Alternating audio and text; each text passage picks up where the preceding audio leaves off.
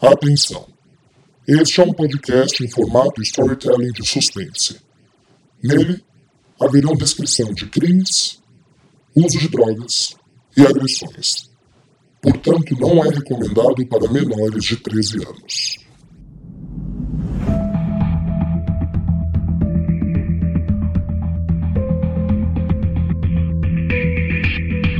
Olá, caro ouvinte, seja bem-vindo ao oitavo capítulo de Sangue Meu. Eu sou Rafael Gama, autor e locutor da audionovela em formato de podcast, que você pode acessar episódios inéditos semanalmente no Spotify, Deezer e Apple Podcasts. Lembrando, se essa é a primeira vez que você está ouvindo Sangue Meu, esta é uma audionovela em episódios, portanto, pare, volte e ouça desde o primeiro episódio para melhor entendimento da trama. Antes de começarmos o episódio, eu gostaria de primeiro agradecer. Nós estamos com mais de 1.100 ouvintes nas plataformas. Muito obrigado pela audiência de vocês. Esse resultado faz toda a diferença para a equipe de artistas envolvidos nesse projeto. E lembrando também que Sangue Meu agora tem uma plataforma de contribuição.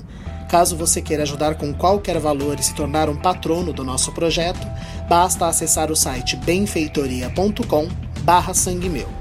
Lá no site está tudo descrito que nós faremos com os valores, como contribuiremos com os artistas envolvidos, mas o mais importante, qualquer valor já é uma contribuição. Você pode doar desde um real. E de verdade, gente, qualquer valor vai nos ser de grande ajuda. No site nós temos algumas cotas a partir de 25 reais, cujas doações vão te garantir alguns privilégios e pequenos presentes. Uma maneira de nós agradecermos o apoio e o carinho de cada um de vocês. A partir da semana que vem, no final do episódio, nós citaremos os nomes dos nossos patronos. Então, repetindo, caso você queira contribuir, benfeitoria.com barra sangue meu. Eu vou deixar o endereço também na descrição do capítulo de hoje, caso você queira acessar a qualquer momento. Mas mais importante, nós contamos também com o apoio de vocês na divulgação do nosso podcast. Lembrando que o boca a boca é a melhor publicidade do mundo. Então, por favor, divulgue o podcast nas suas redes sociais e coloque a hashtag Sangue Meu. Assim nós poderemos localizar as divulgações e espalhar para mais pessoas. Agora, sem mais delongas, vamos ao episódio de hoje. No episódio anterior. Eu tô cansado, Bernadette, de ser enrolado. Eu preciso saber a verdade. Durval e eu éramos amantes. Seu filho veio aqui Agora a gente pegou ele. Bom dia. Tá se sentindo melhor? Sai, Karina! Tranca essa porta, sai! Oi, Júnior. Sou eu. Você viu os vídeos? Ai, pois é, menina. Tô tão preocupada. Mas se ela piorar, eu vou ter que fazer o filho dela internar. Bárbara, meu amigo não se enforcou. Ele foi enforcado. Oi, Solange. Jorge?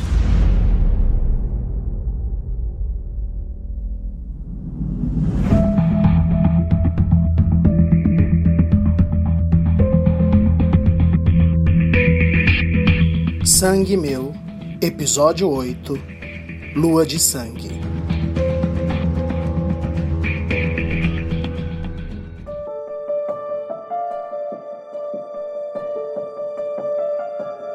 O que você está fazendo aqui?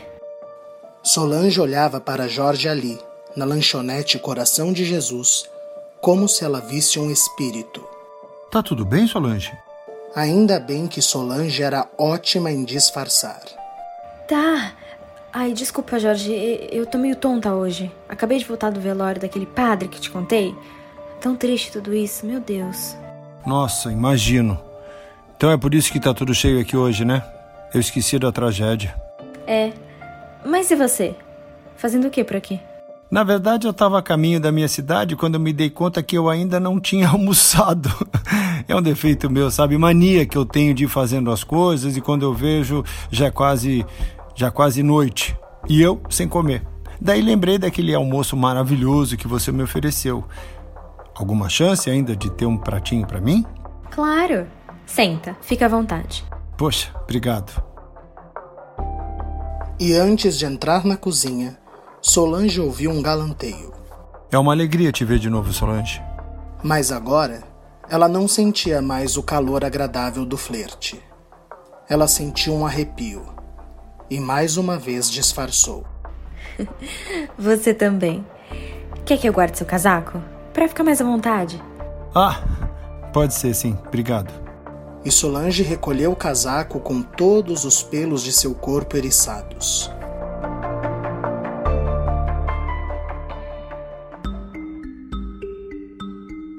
Essa é a galera que saiu ano passado daqui. Aqueles dois ali na ponta, Janaína e Robson, estão hoje no México fazendo balé. Um orgulho pra gente. Na comunidade Doce Acolher, Bernadette apresentava para Bárbara sua orgulhosa parede de acolhidos. Ah, então é como um orfanato. É, mas é mais do que isso.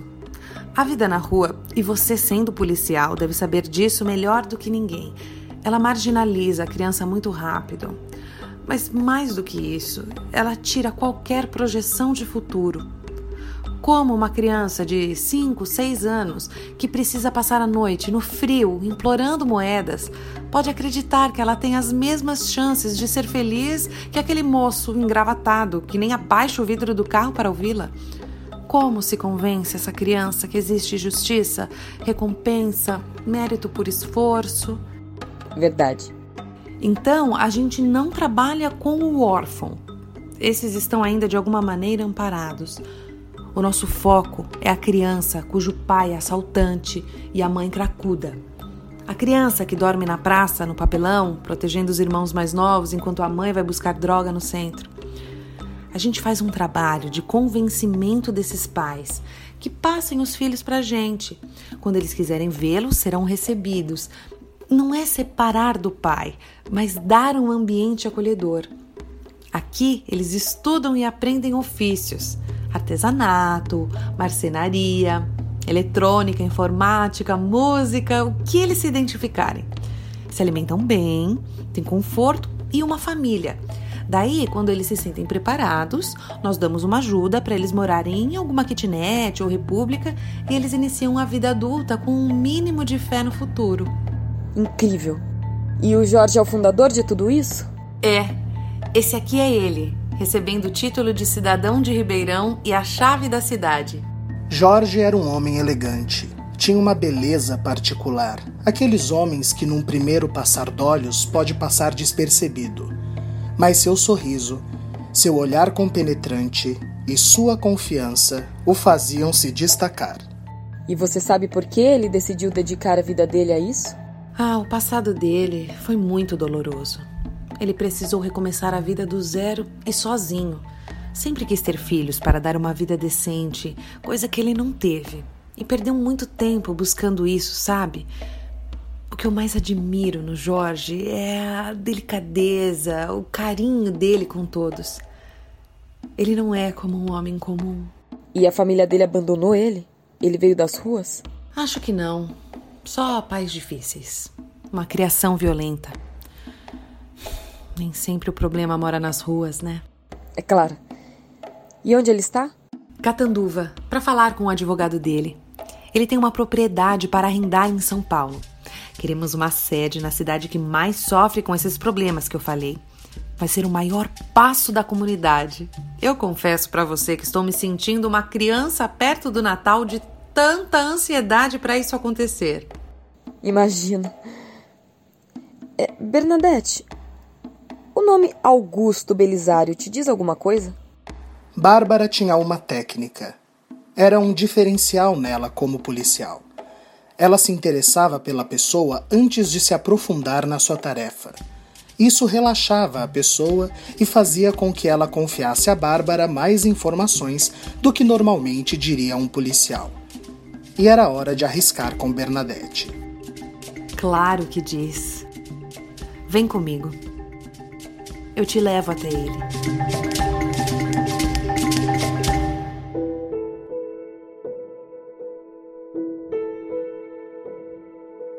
Casa de Recuperação Psiquiátrica Salpêtrière. Era esse o imponente título esculpido numa bela placa de granito sob a pesada porta do casarão por onde entravam Adriano, Sérgio e Karina, seguindo a maca de Clarice, dopada e sob controle dos paramédicos do local. Cara, que bom que tem essa casa de recuperação. Como é o nome mesmo? Casa de Recuperação Psiquiátrica Salpêtrière. Hospício. Podem florear o quanto quiserem. Minha mãe está sendo internada num hospício. E ali, baqueado pelo ambiente, pela situação, Adriano chorou como uma criança, sendo abraçado por Karina e Sérgio e ficando os três por instantes, sentindo a dor de Adriano. Adriano, olha para mim. Não tem nada, escuta, nada de errado. Você tá cuidando da sua mãe. Não é o fim dela, é o começo. Vai saber se toda essa fuga, essa negação em falar do seu pai já não era um quadro clínico que precisava de atenção e vinha sendo negligenciado. A gente tá salvando ela. Você tem razão. Obrigado por me ajudar tanto, Karina. Ei, você não sabe o quanto você me faz bem. É o mínimo que eu posso fazer. Vamos preencher a ficha? Vamos. Então se dirigiram para a recepção, onde uma educada enfermeira lhes atendeu e forneceu o cadastro para preenchimento. Ali, Adriano deu uma risada triste. o que foi? A ficha. Eu, como responsável, preciso saber o nome do pai. E é exatamente o que causou isso tudo. Eduardo Lopes. O quê? Adriano e Sérgio olhavam confusos para a Karina. Não, não, não, espera. A gente se enfiou em Ribeirão Preto, caçando prova no meio do mato, o celular roubado e o escambau. E você sabia o nome do homem? Não, Serginho, eu não sabia. E eu não sei se é o nome do homem. Eu sei que em um dos surtos da dona Clarice ela ficou repetindo esse nome. Pode ser, não pode? Isso é ótimo. É uma pista. Agora é investigar. Com licença. Um médico paramentado, de rosto firme e olhar profundo, se aproximou dos três, estendendo a mão. Adriano? Sim. Eu sou Edgar Mendonça Júnior. Eu acabei de receber a sua mãe. Ela foi sedada pelos paramédicos, mas pelos vídeos que a Karina me mandou, tudo indica traços de borderline, ou mesmo esquizofrenia. Claro que eu esperaria os sedativos passarem para tentar alguma avaliação mais realista. Fique tranquila, Adriana. Sua mãe está em boas mãos. O Dr. Edgar é um grande amigo da minha família. Ele é incrível. Pode confiar, Adriano. Poxa, muito obrigado, doutor. Sem problemas. É um prazer poder ajudar. E a Karina já cuidou do básico. Sua mãe terá o quarto dela aqui e será amparada 24 horas por dia. Entenda que a internação é acima de tudo para a proteção dela. É claro. Quando eu cheguei no apartamento, que vi aqueles cacos de vidro por todo lado, as facas, o que, que ela não poderia ter feito sem se dar conta? Exatamente. Aqui ela não dará um passo sem que saibamos e controlemos. Preencha a ficha com cuidado. Vai nos ajudar a saber tudo o que for necessário. Pode deixar. Karina, você pode vir comigo um minuto? Só para resolvermos alguns detalhes? Claro. Eu já volto, meninos. Doutor, só, só uma perguntinha. Sim. Sérgio estava lendo a ficha que Adriano iria preencher já fazia algum tempo. Eu já identifiquei umas 13 coisas nessa lista que eu já tive. Eu fico preocupado ou. né? Fica tranquilo. Quem não identifica nenhum desses são os que eu me preocupo. Ai, graças a Deus. E o doutor e Karina saíram da recepção e adentraram no corredor de acesso da casa. Furtivamente, o médico puxou Karina para dentro de um armário de suprimentos, onde prensou Karina contra a parede, enfiando sua mão por dentro da blusa da mulher, acariciando com força seu seio enquanto a beijava vorazmente. Júnior. Você não pode ficar tanto tempo sem aparecer. O que eu faço com esse desejo, hein? Eu vou te falar bem o que você faz com ele. Para, menino! E esse sonso ali fora? Teu namoradinho? Não fala assim com o Adriano. Eu gosto dele. Você gosta de mim, Karina. Do restante, você gosta da sensação de controle. É, pode ser. Mas é que ele precisa da nossa ajuda. A mãe dele estava acabando com a vida dele.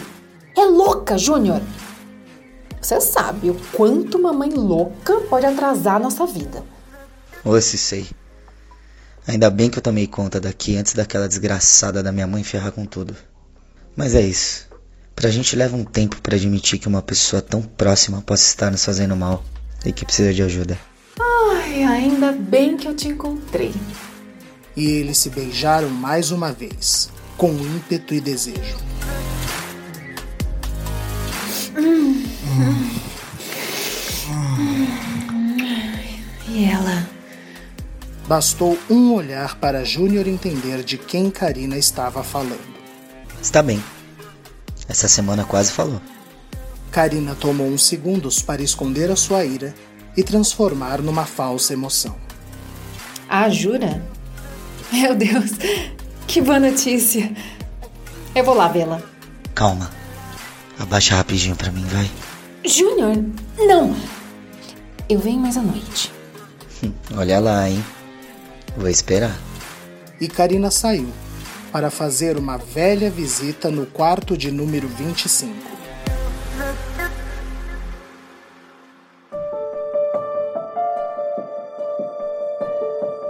Em Ribeirão Preto, aos fundos da comunidade Doce Acolher, Bárbara e Bernadette passaram por dois alojamentos dos rapazes e das moças, mais um galpão onde eles tinham suas aulas, um jardim belamente cuidado, e lá, bem ao fundo, um gramado apontava uma pedra lapidada com uma escritura de bronze. Aqui jaz Augusto Belisário, amado amigo, na busca pela minha paz encontrou a sua. Para sempre seu irmão de alma, Jorge Salvador. Augusto era o melhor amigo de Jorge. Jorge teve uma fase horrível na vida, sendo perseguido por um homem que ele nunca descobriu quem era. Augusto se meteu em encrenca tentando ajudar o Jorge a se livrar desse homem. Acabou morrendo num acidente de carro, nessa loucura de caçar esse homem. Jorge dedica tudo o que ele faz à memória de Augusto. Bernadette, o Jorge já falou para você do caso das tranças? Não. Por quê? Nada. E o irmão do Augusto? O Olavo. Você. Você conhece? Não, nem sabia que o Augusto tinha um irmão. Enfim, o Jorge fez questão de velar o amigo aqui. Ele vem todas as noites rezar pro Augusto. Eu sempre me emociono quando vejo. Amor, né? E você disse que o Jorge está em Catanduva. Isso. Deve voltar só segunda. Bernadette, eu posso te pedir um favor? Não comentar nada do que eu falei com o Jorge. Ele não está sendo acusado de nada, mas eu estou investigando coisas muito perigosas. E ele pode correr perigo. Eu preciso conversar com ele sem que interferências façam ele se assustar ou, ou se prejudicar, entende? Claro, como você quiser. E esses machucados? Você teve problema esse final de semana? Ai, então. Teve um crime aqui na cidade envolvendo um de nossos membros. Um caminhoneiro muito querido por nós, o Durval, foi morto, coitado. Daí, uma semana depois, me aparece um rapaz esquisito, Adriano, fazendo perguntas sobre, falando que tem algo a ver com o pai dele. Daí ele me aparece do nada, enlouquecido, me acusando de ter me envolvido com Durval. Me bateu, foi um horror. Eu achei tudo esquisito demais, fiz até denúncia. Fez bem. Você tem algo desse Adriano? Eu posso investigar e ver se te ajuda em alguma coisa. Nossa, Deus sabe quem coloca no nosso caminho, viu? Muito obrigada, Bárbara, mesmo. Eu só tenho o número dele. Já ajuda. E quando Bárbara foi pegar o celular para anotar, viu uma mensagem de Solange. Era uma foto. Ali, na lanchonete, o mesmo homem que Bárbara vira na foto recebendo a chave da cidade. Era o mesmo Jorge. E ele estava em Jardinópolis novamente. E o Jorge fica em Catanduva? Até o final do domingo, creio eu. Olha! Bernadette apontava no céu a lua, que começava a surgir, mas estava vermelha. Gente, até me arrepiei. Me passa o que você tem desse tal Adriano.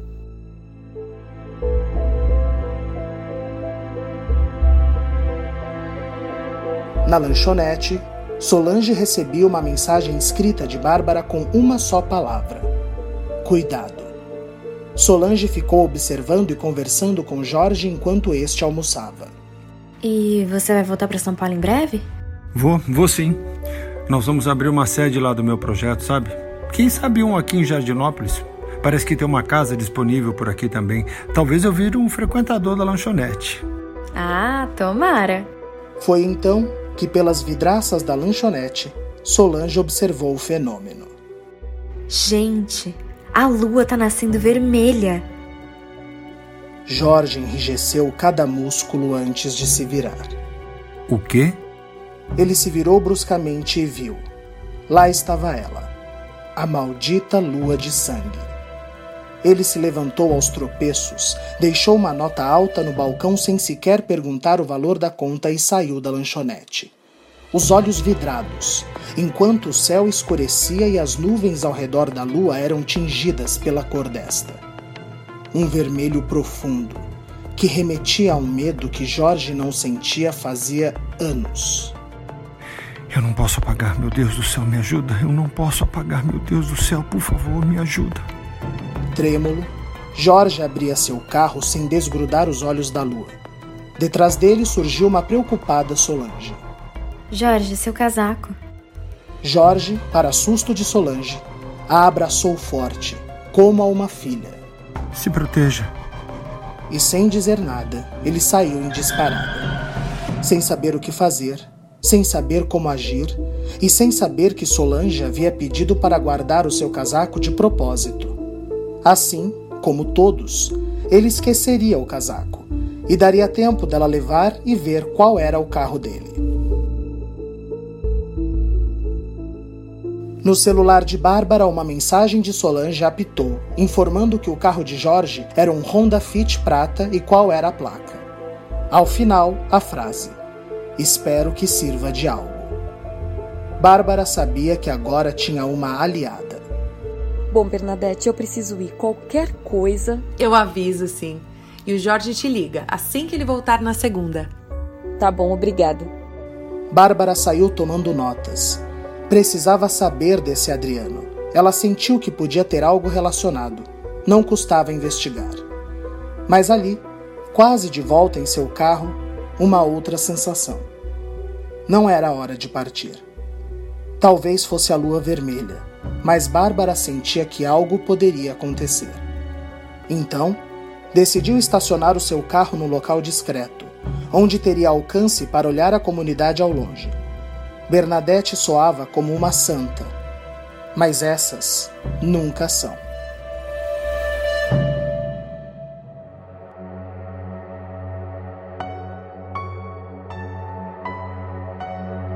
Olha quem veio te ver. No quarto 25, Karina adentrava o espaço para a surpresa da enfermeira que deixava um soro intravenoso preparado. Ah, que alegria te ver, Karina. Estou terminando de dar o jantar dela. Intravenoso de novo? Ela anda chatinha para comer. E ela tá melhor? Essa semana quase falou. Eu fico admirada com a sua dedicação. Esses anos todos, você sempre aqui, pelo menos uma vez por semana. Precisa ver o tanto de gente que abandona e só vai pagando. Povo desumano. Deixa eu ficar um pouquinho com ela. Claro, se precisar é só chamar. E a enfermeira saiu, deixando Karina e uma esquálida senhora em sua cama, que estava deitada de olhos fechados. No som ao fundo, Karina colocou um pendrive que ela deixou guardado na gaveta para suas visitas. Uma forte música clássica começou a tocar. A mulher despertou. Boa noite, mamãe. A mulher parecia ver um demônio. Os olhos ficaram pulsando enquanto ela tentava em vão se mexer, mas só conseguia se debater debilmente. Mamãe, para com isso. Só vai piorar. Deixa eu falar com a senhora. Karina desfilava de um lado para o outro. Ela tinha confiança. De todos os quartos, o quarto de sua mãe era o único sem câmeras de vigilância. Ela havia convencido Júnior de que morria de medo das imagens vazarem e não autorizou o monitoramento. Estavam somente ela e sua aterrorizada mãe. Viu como eu emagreci? A senhora, mesmo sem comer, segue gorda! Mas eu deixo claro para as enfermeiras: eu quero ela bem gordinha. Karina chegou nos ouvidos de sua mãe. Bem gorda. Delicadamente, Karina tirou de sua bolsa uma seringa e se preparou para adicionar ao soro. A mulher percebeu o que estava acontecendo e começou a emitir sons. Karina tampou a boca dela com força. Escuta aqui, sua vagabunda! Eu sei que você tá dando um jeito de fugir dessa prisão mental que eu te coloquei. Mas eu coloquei a senhora, você sabe bem o porquê. Porque você merece! Você acabou com a nossa família, com meu pai, comigo. A senhora é louca e deve ser tratada como uma. Agora, se vai ficar insistindo em fazer ceninha, eu tenho que fazer algo a respeito. Se a senhora se comportasse, eu não aplicaria nada. Seria mais uma semana entendendo o que está acontecendo, assistindo sua TV. Mas não. Prefere viver alucinando. Então aguenta! Como seria incapaz de aplicar a seringa com alucinógenos e tapar a boca da sua mãe ao mesmo tempo, Karina aumentou a música clássica. E ali, ao som de Chopin, dopou sua mãe que olhava tudo como se a vida lhe escapasse pelos dedos. Ao fim, Karina guardou a seringa e, se aproximando de sua não mais relutante mãe, lhe beijou o rosto. Deus te abençoe, disse ela, enquanto a luz de uma lua vermelha lhe banhava pela janela do quarto 25.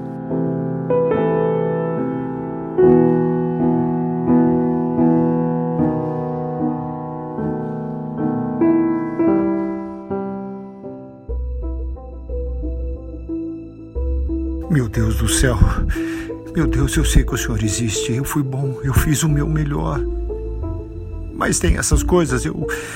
Eu não sei o que acontece. Ele vai aparecer, eu tenho certeza, ele vai aparecer. Ele sempre volta nessa maldita lua.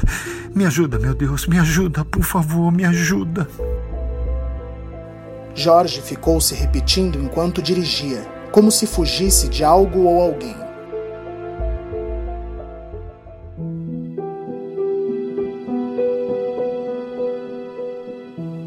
Quarto de número 26, Clarice estava devidamente medicada e instalada. Adriano entrou e viu sua mãe. Ela parecia tranquila.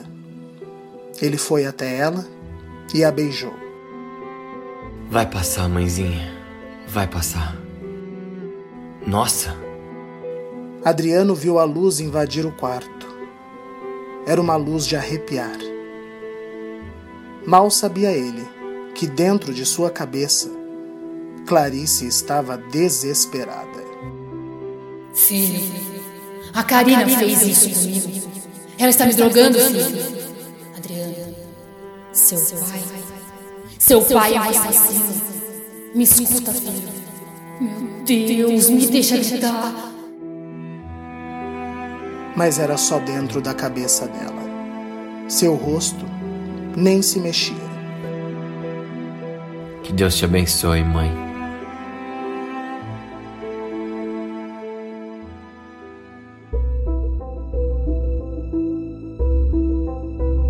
A lua de sangue é um fenômeno natural que pode ser visto a olho nu. Um tipo diferente de eclipse. Acontece quando, na fase cheia, a lua se aproxima do ponto mais próximo de sua trajetória com a Terra, refletindo os raios de baixa coloração do Sol e ficando dessa cor. O sol se tornará em trevas e a lua em sangue, antes que venha o grande e temível dia do Senhor. Bernadette sabia que tinha algo na Bíblia sobre o fenômeno e o encontrou no livro de Joel. Ali, com sua Bíblia em punhos, ela se assustou quando Jorge adentrou o salão de maneira efusiva. Meu líder, Deus está conosco. Mas Jorge não a ouviu. A lua. A lua. Meu Deus, eu estava aqui pensando no mesmo. Aleluia, arrepiei. Jorge segurou Bernadette pelos braços e nem reparou nas marcas dela. Meu bem, Tire o restante da noite. Eu vou me trancar no nosso templo. Se tranque, ore. O mal pode chegar. Ele sempre vem nessas luas. Sempre. Quando você fala o mal, o mal profundo que o senhor vê? Ele mesmo. O que, que eu posso fazer? Vamos trancar tudo. Tranque. Tranque tudo e todos. As nossas crianças. Faça de maneira que não as assuste, mas tranque. Eu sabia. Bárbara viu o Honda Fit prata que Solange avisou, chegando com pressa na comunidade. Algo estava para acontecer. E ela ia tentar descobrir o que. Dentro da comunidade, enquanto Bernadette corria com seu molho de chaves de um lado para o outro, assustada, olhando a todo momento para o céu, Jorge se dirigiu para o seu templo de reflexão, onde fazia suas reuniões espirituais semanais. Deus está conosco. Ele trancou a porta e se prostrou no centro do altar, onde ajoelhou e orou. O altar do templo era feito de espelhos, do chão ao teto, como grandes raios que se encontravam no púlpito dourado central. Jorge dizia que todo homem de bem precisa se olhar no espelho todos os dias e ver ele, de verdade. Eu estou aqui. Só eu estou aqui. Ele não vai aparecer. Dizia Jorge buscando seu olhar em cada reflexo dos espelhos. Ele girava de raio em raio e, ao se ver, uma paz voltava a inundar o seu peito. Fazia cinco anos desde a última lua talvez ele não aparecesse. Não cara a cara. Ele não quis me encarar no banheiro da churrascaria. Ele é covarde. Ele não me seguiu até aqui. Aqui no templo eu tô. Eu tô seguro, eu sei que. Mas era tarde. Lá estava ele, encarando Jó.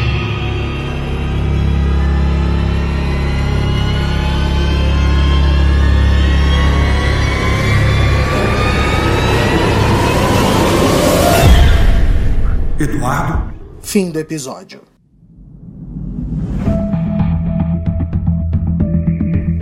Participaram deste episódio Aline Penteado, Eduardo Martini, Giovanni Pilan, Ellen Kazan, Júlia Zan, Mariana Guazelli, Rafael Alvim, Tássia Melo, João Paulo Lourenço e Érica Caprotti.